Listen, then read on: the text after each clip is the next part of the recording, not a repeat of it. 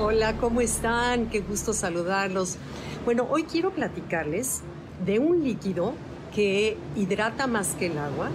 Quizás a lo mejor se escuche no muy bien por el ruido del mar, pero no traje ni micrófono, ni luz, ni nada. Lo haremos lo mejor que se pueda. Eh, les decía, este líquido que hidrata más que el agua tiene electrolitos, además tiene propiedades medicinales, nutritivas. No solo eso, que es maravilloso para nuestro cuerpo, y ahorita les hablo qué es, sino que le salvó la vida a 11 personas durante dos años que se encontraron naufragando. Te hablo de la maravilla de la naturaleza que es esto, que es el agua de coco.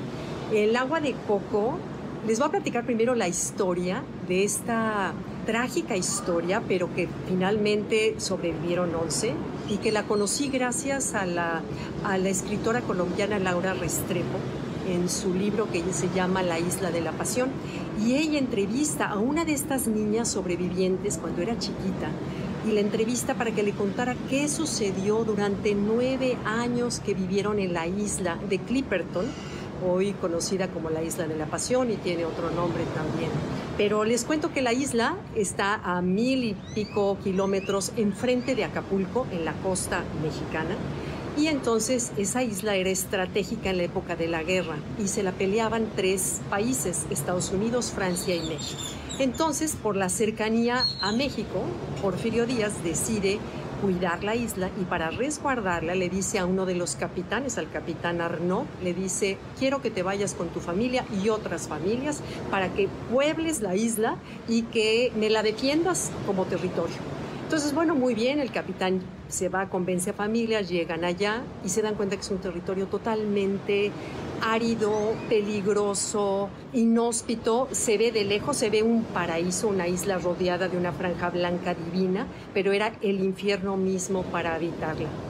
Entonces, bueno, esas familias de valientes se instalan durante nueve años, pero era difícil, el terreno era piedra volcánica, no podían sembrar nada, no podían pescar porque, eh, más que peces chicos, porque estaba rodeado de tiburones que se comían todo lo que ellos querían comer.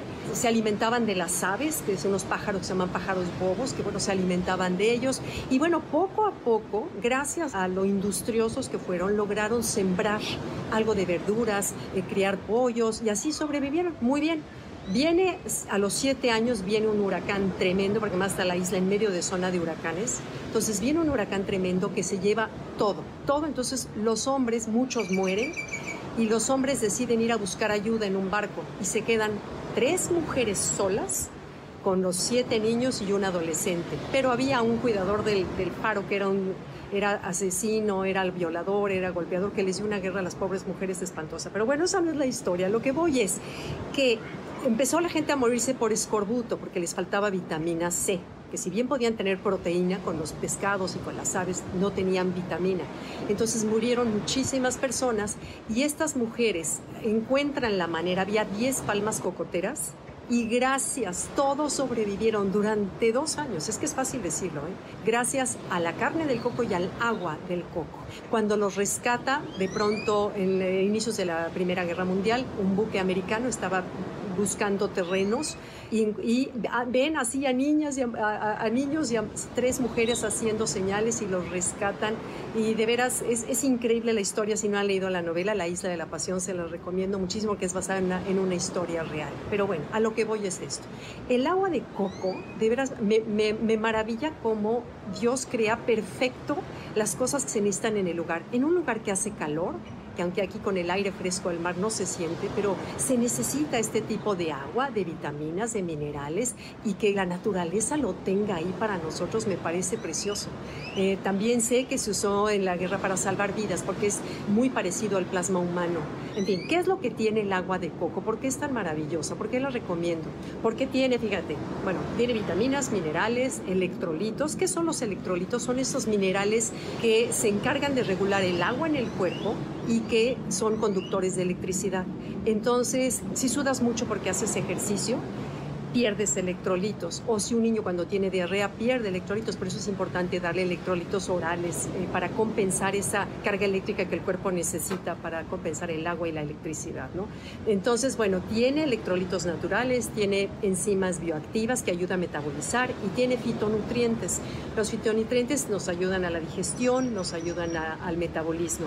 Tiene potasio, sodio, que son importantísimos para regular la frecuencia cardíaca elimina toxinas, tiene de los minerales, tiene hierro, magnesio, calcio, zinc, ácido fólico y potasio. Vean, o sea, la maravilla que tiene esta, este envase de la naturaleza que es el agua de coco. Qué bueno que ya ahora ya, ya lo están industrializando. Solo busca en el supermercado que no tenga tanta azúcar. Busca cuál es la marca que menos azúcar tiene y la que se acerque más a lo natural, porque es lo, lo más sano que hay. Ahora, lo que sí, por favor, tenemos que cancelar de nuestras vidas son los refrescos.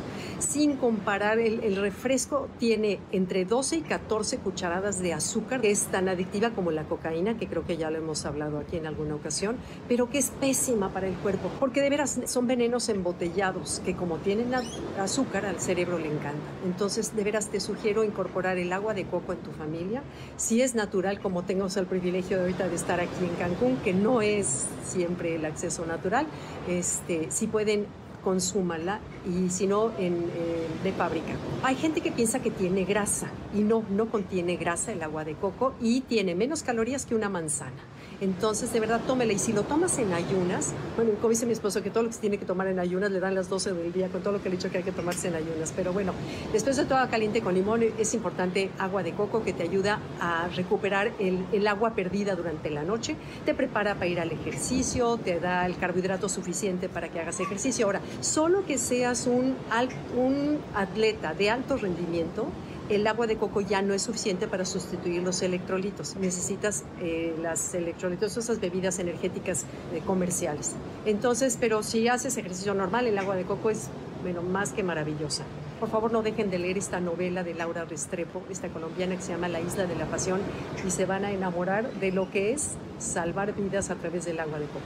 Bueno, muchas gracias, gracias. Vengan a Cancún, de verdad, vengan a Cancún, vean qué paraíso más, más hermoso.